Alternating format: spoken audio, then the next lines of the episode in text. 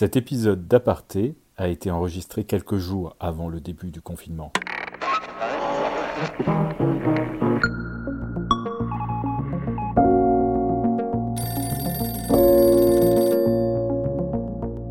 On a une audience d'un million de lecteurs papier tous les jours, et sur ces 1 million, on a 200 000 lecteurs qui ont moins de 34 ans. Donc ça veut dire qu'il y a quand même aujourd'hui un quart ou 20% de nos lecteurs qui sont, qui sont jeunes sur le papier. Donc il y a quand même un, vrai intérêt de lecture. Après, on voit bien effectivement qu'il y, a, une fracture claire et nette, hein. mais elle n'est pas tellement liée au papier, elle est plutôt liée à, l'information en elle-même, euh, chez les jeunes en fait.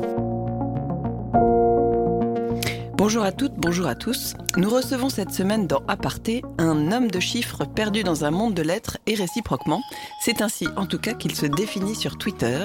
Cet homme, c'est Guillaume Lecointre. Bonjour Guillaume. Bonjour. Je suis heureuse d'animer cet épisode avec Philippe Couve de samsa.fr dans le studio de Creatis, résidence et accélérateur d'innovation dédié à la culture et aux médias. Bonjour Élise Colette, bonjour Guillaume Lecointre, bonjour. bonjour à tous. On ne se serre pas la main aujourd'hui, on ne se fait pas la bise, mais on fait quand même un podcast. Absolument.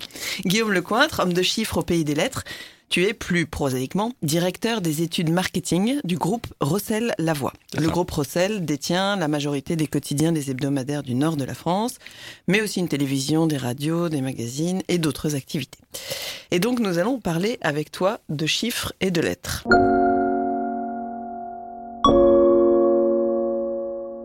C'est l'une des confidences qu'Emmanuel Macron répète en ce moment à son entourage. L'un des meilleurs moyens de suivre le pays, c'est de lire la presse quotidienne régionale. L'équipe du président y scrute donc les sujets de mécontentement des Français, les signaux faibles qui doivent permettre d'anticiper les crises.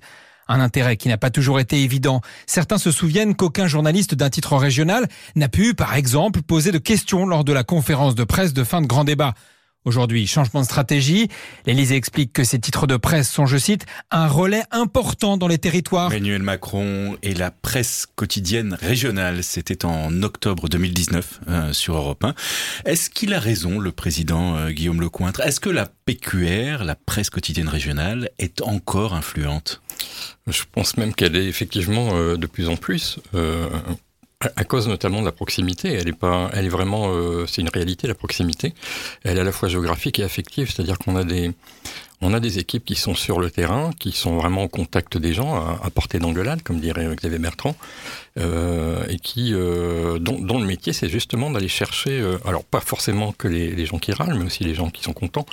Mais c'est vrai que il euh, n'y a rien de mieux que d'être directement en contact des populations, des territoires, d'être ancré dans, les communes, euh, grandes et petites, euh, zones urbaines, zones rurales. Euh, mais quand on sait que Facebook favorise les échanges entre proches, entre gens qui partagent des centres d'intérêt, qui partagent une localisation commune, est-ce que la PQR peut encore euh, affronter cet euh, algorithme massif qui favorise les interactions euh, de proximité Oui, parce que c'est toute la différence entre un réseau social et une rédaction, des journalistes. heureusement qu'il y a une vraie différence, c'est-à-dire que les journalistes, leur métier, c'est d'aller chercher les infos, de les vérifier, euh, de les mettre en perspective, de les suivre. Euh, et c'est toute la valeur ajoutée que doit apporter normalement une rédaction. Et c'est pas évidemment c'est pas le cas de, Facebook, qui ne sont finalement que des groupes communautaires et qui ne parlent que de ce qui les intéresse et, les arrange d'une certaine manière. Alors pour euh, parler de votre métier, en quoi consiste-t-il exactement? Est-ce que ça veut dire que l'homme du marketing dit euh, aux journalistes aujourd'hui ce qu'il faut faire, ce qu'il faut écrire, les sujets dont il faut traiter Comment, euh, comment est-ce que ça se passe au sein du groupe Rossel Alors surtout pas, surtout pas. Euh, moi, mon métier, c'est d'être en fait d'une certaine manière les, grandes oreilles et les, yeux, et le, regard. De, la population, de nos lecteurs en particulier. Donc moi, j'ai plein d'outils à, ma disposition qui me permettent d'interroger très régulièrement nos lecteurs ou les habitants de la région, des différents territoires, et euh, de faire remonter ces informations à la rédaction chef. Je dirais que mon rôle s'arrête d'une certaine manière à ce niveau-là, c'est-à-dire que moi j'analyse les données et je les restitue. Euh, je les restitue, je donne d'une certaine manière les, données à la rédaction chef, après à elle de savoir ce qu'elle doit en faire. Est-ce que ça a changé, ça, au fil des années? On parlait d'une barrière assez euh, étanche entre les services marketing, publicité et les services rédactionnels. Est-ce que Aujourd'hui, ça, ça a changé. Il y a plus de porosité entre les deux euh, activités. En tout cas, chez nous, il y a, une vraie porosité. C'est-à-dire que pour, pour, dire la vérité, quand je suis arrivé en 98, euh, moi j'arrivais avec mon expertise, que je, venais déjà du monde des études, et je pensais faire plein de choses intéressantes dans la presse. Et euh, deux jours après, il y avait déjà un tract syndical qui disait le diable est entré dans la maison. Ça, c'était il y a plus de 20 ans. Euh, Aujourd'hui, la situation s'est complètement retournée. C'est-à-dire qu'on me sollicite beaucoup et je suis euh, souvent euh, l'ami des journalistes parce que je peux leur apporter des, des infos qu'ils n'ont pas ou parce qu'ils sont très curieux de savoir si leur papier va être lu, s'il a intéressé, s'il n'aurait pas dû faire autrement, si c'était le bon sujet. Heureusement, il y a une vraie curiosité qui n'était pas forcément le cas avant où on écrivait plus pour ses interlocuteurs que pour ses lecteurs en fait. Et depuis quand tu as noté justement cette différence? Cette curiosité vis-à-vis de la réception de en son fait, travail euh, de la part des journalistes Dès que, d'une certaine manière, dès que mon travail était légitimé, parce que, d'abord parce que euh, stratégiquement, ce que j'avais fait, c'était d'une certaine manière pour instaurer la confiance, c'est que j'avais commencé non pas par des chiffres, mais par des mots. C'est-à-dire que j'avais mené toute une série de tables rondes avec des lecteurs. On en a fait 300 en deux ans, donc c'était vraiment quelque chose d'énorme. C'était un soir par semaine. Euh, des tables rondes auxquelles euh, assistaient les, les gens de la rédaction. Et ça leur a permis vraiment de se rendre compte que leurs interlocuteurs n'étaient pas forcément les vrais lecteurs. Les vrais lecteurs, euh, c'est pas un président d'association, c'est pas forcément un élu, c'est pas forcément euh, euh, un râleur, c'est des gens qui connaissent très bien le journal. Et donc ils se sont rendus compte que c'était très intéressant de les écouter. Euh, Ils avaient beaucoup de choses à dire. Et que après, dans, mon travail à moi, les analyses que j'en faisais étaient collées parfaitement à ce qu'ils avaient entendu, c'est-à-dire qu'il n'y avait pas de piège, je, je déformais pas les propos pour en tirer un avantage particulier. Donc euh, dès lors que ma démarche a été perçue comme légitime, crédible, euh, la confiance est mise en place et puis après c'est roulé tout seul en fait. hein. Petit point fact-checking data pour, pour l'homme de chiffres. euh, 300 à raison d'une réunion par semaine pendant deux ans, c'est pas possible. Une réunion par semaine pendant deux ans, il y a 52 semaines, fois Oui, deux oui. ans, ça fait 100. plus plus celle qu'on faisait de- sur d'autres sujets effectivement mais mais euh, tous les tous les tous les soirs pendant pendant enfin, chaque semaine le soir on faisait vraiment un bilan global du journal en général et de l'édition locale et du territoire en particulier. Euh, donc aujourd'hui, les rédactions ne sont plus rétives au marketing?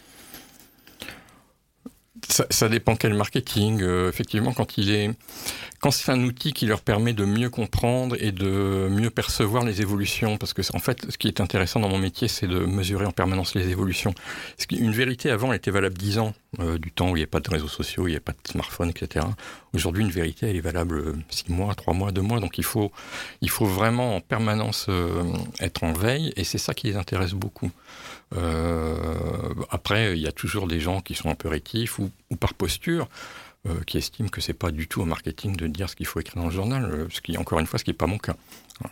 Qu'est-ce qui, est à surveiller? Qu'est-ce qui change tout le temps? C'est quoi les indicateurs particuliers que vous surveillez au sein du, du groupe Rossel On surveille euh, beaucoup tout ce qui touche au numérique, c'est-à-dire en fait le- les comportements euh, de lecture euh, de la population. Il y a encore euh, 8 ans, euh, 80% de nos lecteurs étaient exclusifs papier. Aujourd'hui, ils sont plus que 30%. Par exemple, ça, c'est des chiffres qui sont extrêmement parlants. C'est-à-dire que aujourd'hui, le, le numérique est entré de plein pied dans le dans les comportements, donc euh, tout ça doit influencer beaucoup euh, la manière de traiter l'information, de la mettre en ligne euh, sur le papier, quand, quand, comment, etc. Ça, c'est vraiment, par exemple, une donnée extrêmement spectaculaire. Tout, tout a bougé, c'est-à-dire que l'image classique du lecteur traditionnel avec son journal papier le matin au petit déjeuner, ça a quasiment disparu en fait. Aujourd'hui, tout le monde soit lit le papier et Internet, soit ne lit qu'Internet. Donc ça, forcément, par exemple, c'est un indicateur qu'on surveille beaucoup. Est-ce que ça a changé aussi? Avant, on faisait souvent des une étude et puis ensuite une nouvelle formule et une étude après euh, la nouvelle formule. Est-ce qu'aujourd'hui on est rentré, j'ai l'impression, dans un système plus continu euh, avec des espèces de sondes permanentes, comme on peut surveiller l'état de l'atmosphère ou, quelque chose comme ça dans des domaines scientifiques? C'est exactement ça, euh, bien vu. Euh, chez nous, on avait toujours des, des grandes messes tous les 5-6 ans. Il y avait une nouvelle formule, effectivement, un gros, gros, gros chantier, test- pré-testé, post-testé. On a décidé que c'était terminé. On, a- on préfère maintenant euh, suivre en permanence le lecteur et puis apporter des, changements très réguliers en permanence euh, sur le fond, sur la forme, sur le mode de traitement, sur euh, sur la maquette, sur les titrailles, sur euh, tout, tout en fait. Finalement, il n'y a plus de grands rendez-vous, nouvelles formules, puisque finalement, ce sont des choses qui sont un peu artificielles et, il vaut mieux être en permanence à l'affût des besoins. Tu parlais des 300 rendez-vous et quelques, enfin toutes les, Mm. tous les soirs, etc. Qu'est-ce que vous avez d'autre comme outils pour euh, justement interroger la, la population et faire remonter euh, son sentiment Alors, on a notamment euh, deux gros panels. Alors, ce qu'on appelle les panels, ce sont des, des, groupes de lecteurs qui sont volontaires pour euh, participer à des études. Donc, ils s'inscrivent, ils se qualifient à leur inscription, ce qui nous permet de bien les connaître, leur centre d'intérêt, leur, leur, foyer, leur profession, leur âge, etc., leurs habitudes. Et on leur envoie régulièrement, selon évidemment la thématique, des, des enquêtes très précises. Hein. On fait à peu près une enquête par semaine toute l'année, donc une soixantaine d'enquêtes par ah, an. Ils sont beaucoup sollicités alors Alors, euh, pas il y a des algorithmes qui permettent de pas les solliciter tout le temps. Hein. Au maximum, c'est deux fois par mois. Combien de personnes dans le panel? Il y a, sur celui qu'on a sur le Nord-Pas-de-Calais, il y a 5000 personnes. Et on fait des études sur 1000 personnes à chaque fois, en fait. On est vraiment sur des très gros échantillons qui nous donnent un, un confort statistique très important et ce qui permet vraiment d'avoir des, des, données très fiables. Mais ce sont, c'est un panel de lecteurs. Vous Pas avez forcément. Aussi, non, vous avez non, aussi non, des on, non-lecteurs. On accepte tout le monde, en fait, euh, dès lors qu'il y a un attachement euh, direct ou indirect avec le, le Nord-Pas-de-Calais. Euh, on, on, a par exemple des Marseillais, des Parisiens, euh, etc., mais qui lisent le journal sur, sur le numérique. Leur, leur avis est également important. Euh, mais on a aussi des non-lecteurs. On a à peu près 20% de non-lecteurs dans le panel, ce qui nous permet effectivement d'aller les solliciter sur certaines études. Ouais. Vous aviez lancé euh, l'appli VDN euh, en 2015, qui a été ensuite euh, arrêtée. Est-ce que ce sont les études qui ont conduit à l'interruption de, cette, de ce programme, de ce projet, de cette appli? Oui et non, c'est plutôt le, en observant les statistiques de, fréquentation hein, qui sont traitées dans un autre service que le mien. On s'est rendu compte qu'en fait ça n'apportait pas grand-chose d'avoir vraiment deux. C'était un, pari de toute façon sur le numérique. Euh, on est parti du principe, on part du principe nous qu'il faut tester plein de choses. Donc euh, ça marche tant mieux, ça marche pas, mais on revient en arrière et c'est pas grave. Euh, le fait de détenir une vérité, c'est quelque chose qui commence à, s'assouplir un petit peu chez nous. C'est-à-dire qu'on a, a moins de certitude, donc on teste. Si ça marche pas, on revient en arrière et puis c'est tout. Quoi. Un média comme La Voix du Nord, c'est aussi un acteur politique de son territoire, au sens large, mais aussi au moment des élections.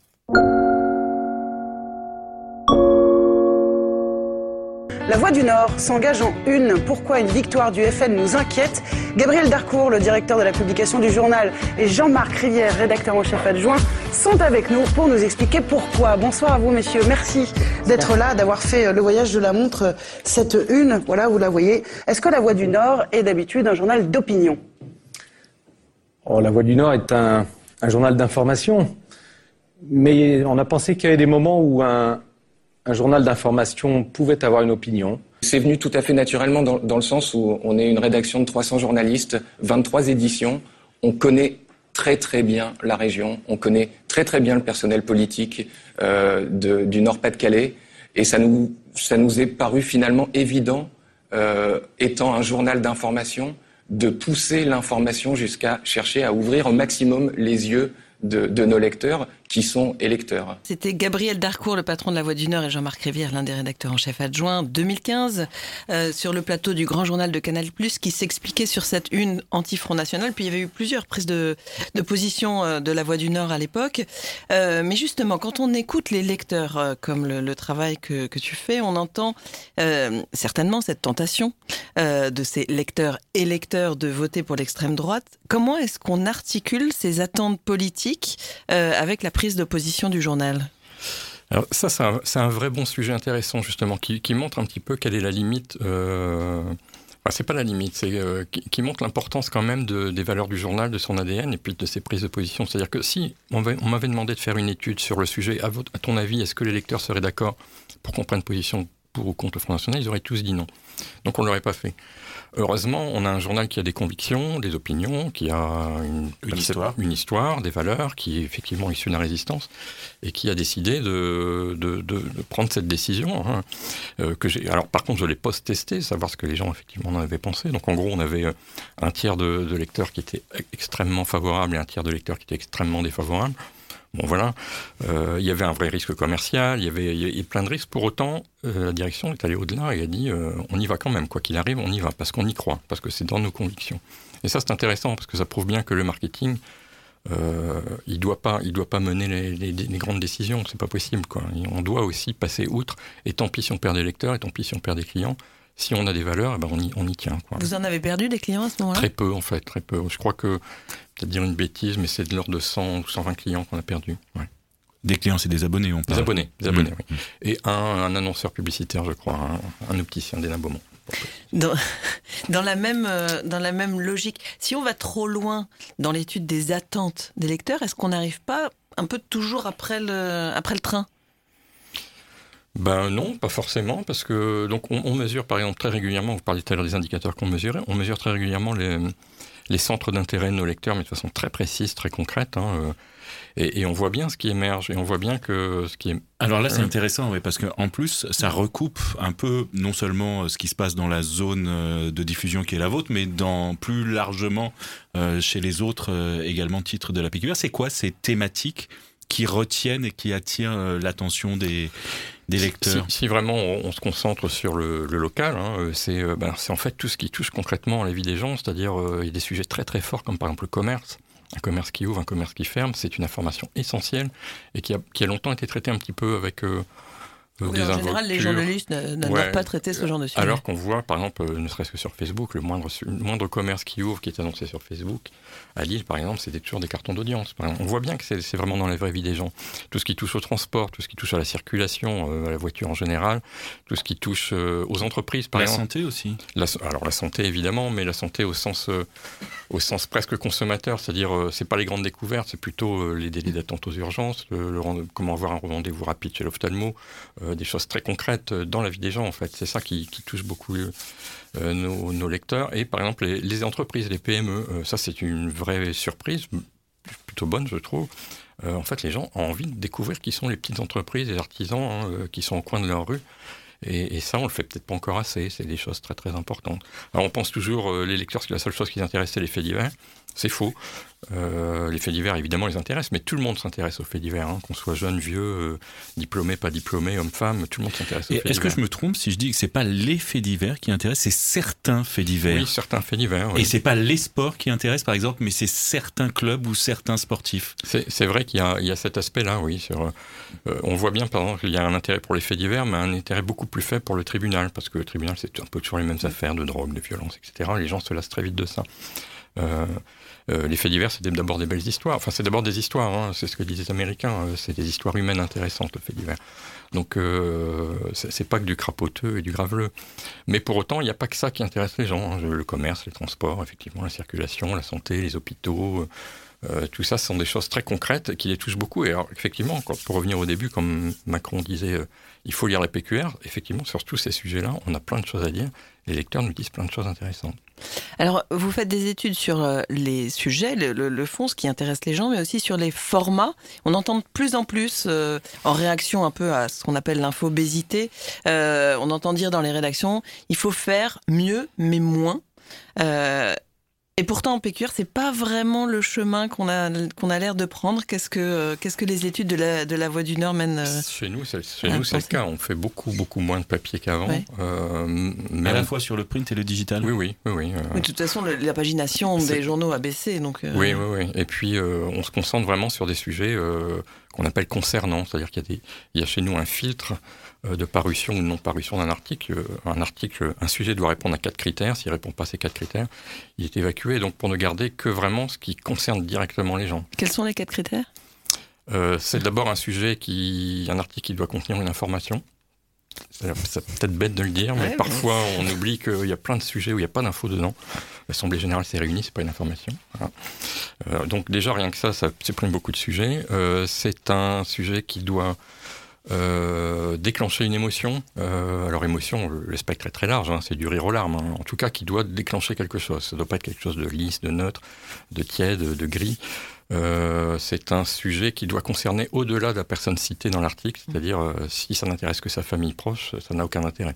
Bon, déjà ces trois critères-là, il y en a un quatrième que j'oublie, évidemment, euh, voilà, qui doit avoir une valeur ajoutée très utile, c'est-à-dire que d'une certaine manière, l'information que je lis doit me rembourser le prix du journal. Ça doit vraiment apporter quelque chose de très concret, pédagogique, utile. Voilà. Donc quatre critères extrêmement, extrêmement exigeants, quoi. Forcément, ça filtre.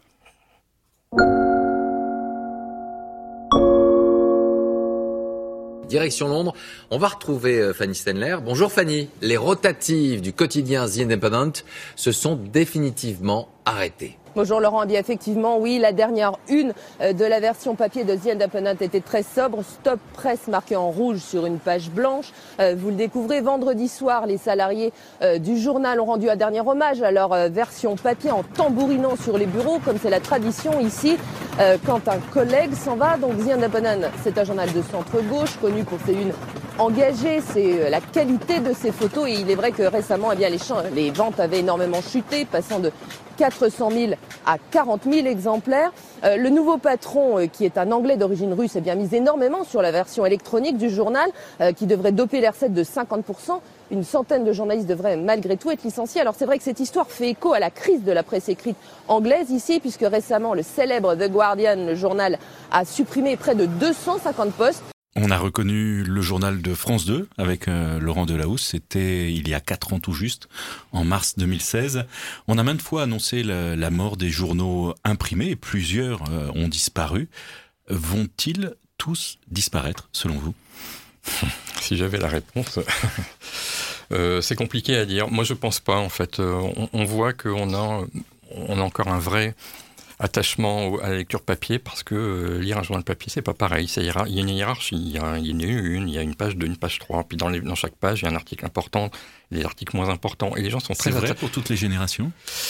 Alors, oui et non. C'est-à-dire que oui, parce que par exemple, on voit, nous, on a une audience d'un million de lecteurs papier tous les jours. Et sur ces 1 million, on a 200 000 lecteurs qui ont moins de 34 ans. Donc ça veut dire qu'il y a quand même aujourd'hui un quart ou 20% de nos lecteurs qui sont, qui sont jeunes sur le papier. Donc il y a quand même un, vrai intérêt de lecture, puis on se le passe, et puis on se découpe les articles, et puis euh, euh, voilà. Donc euh, après, on voit bien effectivement qu'il y a, il y a une fracture claire et nette, hein, mais elle n'est pas tellement liée au papier, elle est plutôt liée à, l'information en elle-même. chez les jeunes, en fait, il, y a surtout le, une espèce de désintérêt pour l'information, ou ou le fait de se satisfaire de ce qu'ils ont sans pour autant aller en chercher. C'est pas tellement papier, pas papier, c'est plutôt info ou pas info. Vous avez partagé quelques éléments de présentation avec nous qui ont circulé, que vous avez fait circuler dans le, dans le groupe euh, Rossel. Il y a notamment une, euh, une courbe euh, sur la diffusion des journaux, euh, moi que j'ai utilisé pas mal lors de, lors de présentation, euh, qui montre une dégradation de cette diffusion depuis 1968 ça, globalement. L'Internet n'était pas là eh en 1968 quelle est la lecture qu'on peut faire de, cette courbe et de cette dégradation de la fréquentation sur une très très longue période? Effectivement, c'est une, courbe que j'aime bien montrer parce qu'on on entend souvent que le problème de la presse, c'est Internet qui, a tout fait, chuter. En fait, pas du tout. Ça fait depuis euh, plus de 60 ans que la presse va mal, que ce soit les nationaux ou les, régionaux. Hein. On est vraiment sur une décroissance forte. Euh, Internet, et, pas tellement Internet, mais plutôt les réseaux sociaux n'ont fait finalement qu'accélérer la chute à partir de 2010 environ, euh, mais la chute était déjà bien présente depuis très longtemps. Euh, moi, ce que, ce que j'en retire, euh, c'est qu'on n'a jamais voulu regarder ces chiffres-là, et c'est bien dommage. on a considéré que la presse vivait un âge d'or. C'est vrai qu'elle vivait un âge d'or dans les années 70, mais c'était un âge d'or commercial parce que la pub, la pub rentrait à flot et du coup ça a masqué ou on n'a pas voulu regarder les chiffres de vente qui étaient en baisse en permanence et un produit qui perd, en permanence euh, ses clients, ça veut dire qu'il ne sait pas se renouveler, qu'il ne sait pas écouter, qu'il ne sait, pas regarder son marché, qu'il ne sait pas, d'une certaine manière, s'intéresser à ses lecteurs. On ne s'intéresse pas à ses lecteurs, il ne s'intéresse plus à vous. Est-ce que c'est une courbe qui peut repartir dans l'autre sens? Si on, si on se met à écouter, si le problème était qu'on n'a pas écouté, euh, qu'on n'a pas su voir, et qu'aujourd'hui on le fait, euh, est-ce que peut repartir la, grande question que je me pose toujours, et j'ai pas la réponse, c'est est-ce qu'il n'est pas trop tard en fait pour réagir? Est-ce qu'on n'a pas, on, pas, pas vraiment creusé notre tombe euh, depuis trop longtemps pour pouvoir en sortir euh, facilement? Je pense qu'on repartira jamais sur des tendances positives. Alors on voit malgré tout que grâce aux, ventes numériques, on commence à retrouver des couleurs en termes de diffusion. Euh, ça touche surtout certains nationaux. c'est un phénomène qui est encore un peu marginal et pas partagé par tout le monde. c'est un espoir, mais euh, moi, j'ai aucune certitude là-dessus. En tout cas, je pense pas qu'on repartira sur des, croissances fortes, euh, une inversion de courbe. Aujourd'hui, nous, on n'est pas à l'intérieur euh, d'un groupe de, PQR, donc on voit que de l'extérieur. De l'extérieur, on n'a pas forcément l'impression qu'il y a beaucoup de, choses qui changent, que le, le produit évolue fondamentalement.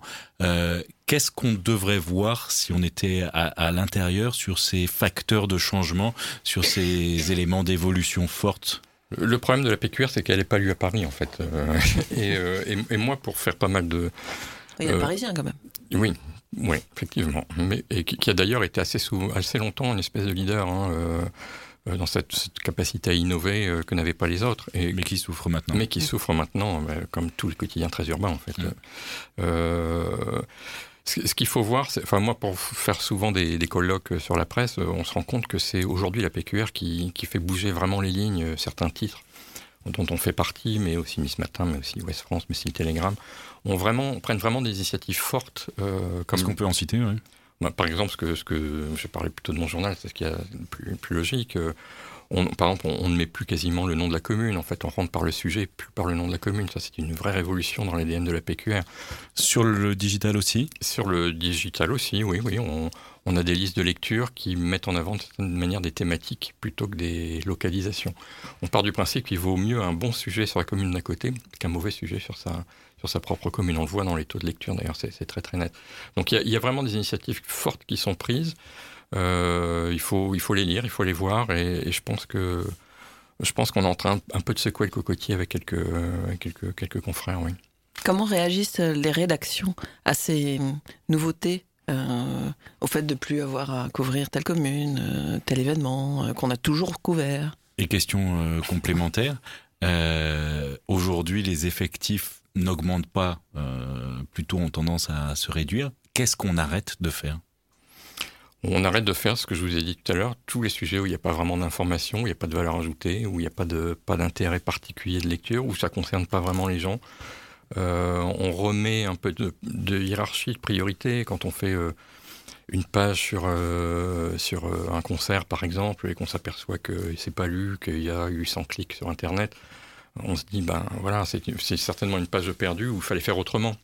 donc euh, voilà, il y a, y a, plein de choses qu'on ne fait plus de la même manière et, euh, l'idée c'est de remettre justement des, journalistes sur le terrain. Chez nous, l'organisation fait que on, a vraiment dissocié l'editing du, du, reporter de certaine manière. On a des journalistes reporters et des journalistes éditeurs et les reporters passent leur journée sur le terrain pour aller chercher de l'info. Et ça, ça change tout en fait. Et c'est bien accepté pour reprendre la question d'Élise Oui, parce que c'est du journalisme en fait. On leur demande de faire du journalisme. Finalement, c'est pour ça qu'ils sont là.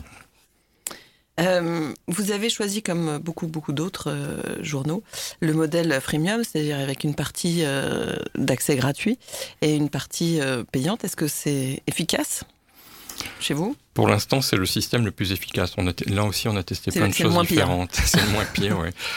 ceci dit, on s'en sort plutôt bien. On, on, on tourne à environ 1000-1200 abonnements par mois en ce moment. Euh, depuis un an. Donc, euh, on en a recruté 20 000 l'année dernière, 20 000 vrais abonnés numériques. C'est des gens qui ne payent que pour du numérique. Donc, on sent que ça bouge. On sent que se mettre peu à peu en place. Enfin, les barrières tombent un peu. On arrive à se rendre un peu plus indispensable qu'avant. Et vous arrivez à les garder? Parce que c'est toujours, on dit l'abonnement, bon ok, on peut en conquérir des abonnés, mais est-ce qu'on les conserve? Pas tous, mais justement, là, là c'est le rôle des ventes et du marketing, d'aller de, fidéliser, d'aller de les appeler régulièrement. Au bout de trois mois, on sait que c'est au bout de trois mois que il, y a, y risque d'y avoir une fracture. Donc euh, on, s'occupe d'eux pour essayer d'en garder un maximum, oui. On avait ici même dans ce studio il y a quelques semaines euh, Philippe Antoine euh, qui est le patron des BFM locales, BFM qui vient d'ouvrir à Lille et Grand Littoral qui est la zone de la Voie du Nord. Ça vous inquiète l'arrivée de cette chaîne locale d'information continue oui, ils sont sur notre territoire. pour, l'instant, pas trop. Alors, on regarde évidemment avec beaucoup d'attention. On, aime bien finalement la concurrence. La concurrence, ça nous, ça nous oblige à, nous remuer un petit peu. Euh, euh, on a fait, par exemple, depuis qu'ils sont là, enfin, on avait anticipé évidemment, mais on a énormément de vidéos sur notre site pour les, pour les municipales. On a fait plein de vidéos euh, assez rigolotes d'ailleurs, des petites vidéos courtes qui présentent ville par ville les principaux enjeux. Donc ça nous a poussé à faire plus de vidéos, à être plus dynamique à ce niveau-là. Après, pour l'instant, ça reste une concurrence qui reste assez faible. Hein. Merci Guillaume Lecointre euh, d'avoir participé à, ce nouveau numéro euh, d'Aparté, le, podcast proposé par euh, Jinkyo, la communauté des talents de l'information, et samsa.fr, la solution formation des médias et des journalistes engagés dans le numérique. Un podcast que nous avons enregistré dans le studio Creatis, résidence et accélérateur d'innovation dédié à la culture et aux médias. On se retrouve la semaine prochaine pour parler à nouveau d'innovation média. Salut à toi, Elise Colette. Salut Philippe.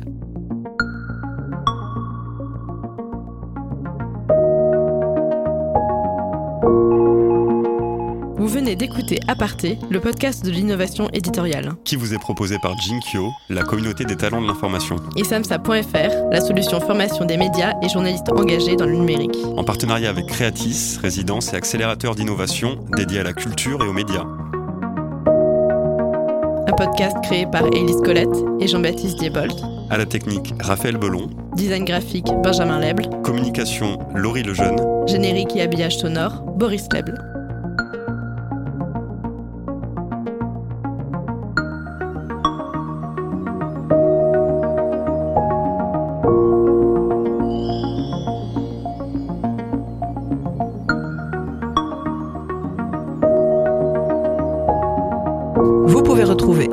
Sur Instagram, en deux mots, comme en latin, A, plus loin, partez. Plus loin, podcast. Comme en anglais. Non, comme en latin. Bon, bref, c'est un balado francophone, Aparté podcast. Posez-nous vos questions, suggérez-nous de nouveaux invités, envoyez-nous des étoiles et des commentaires. Merci, pour, votre fidélité.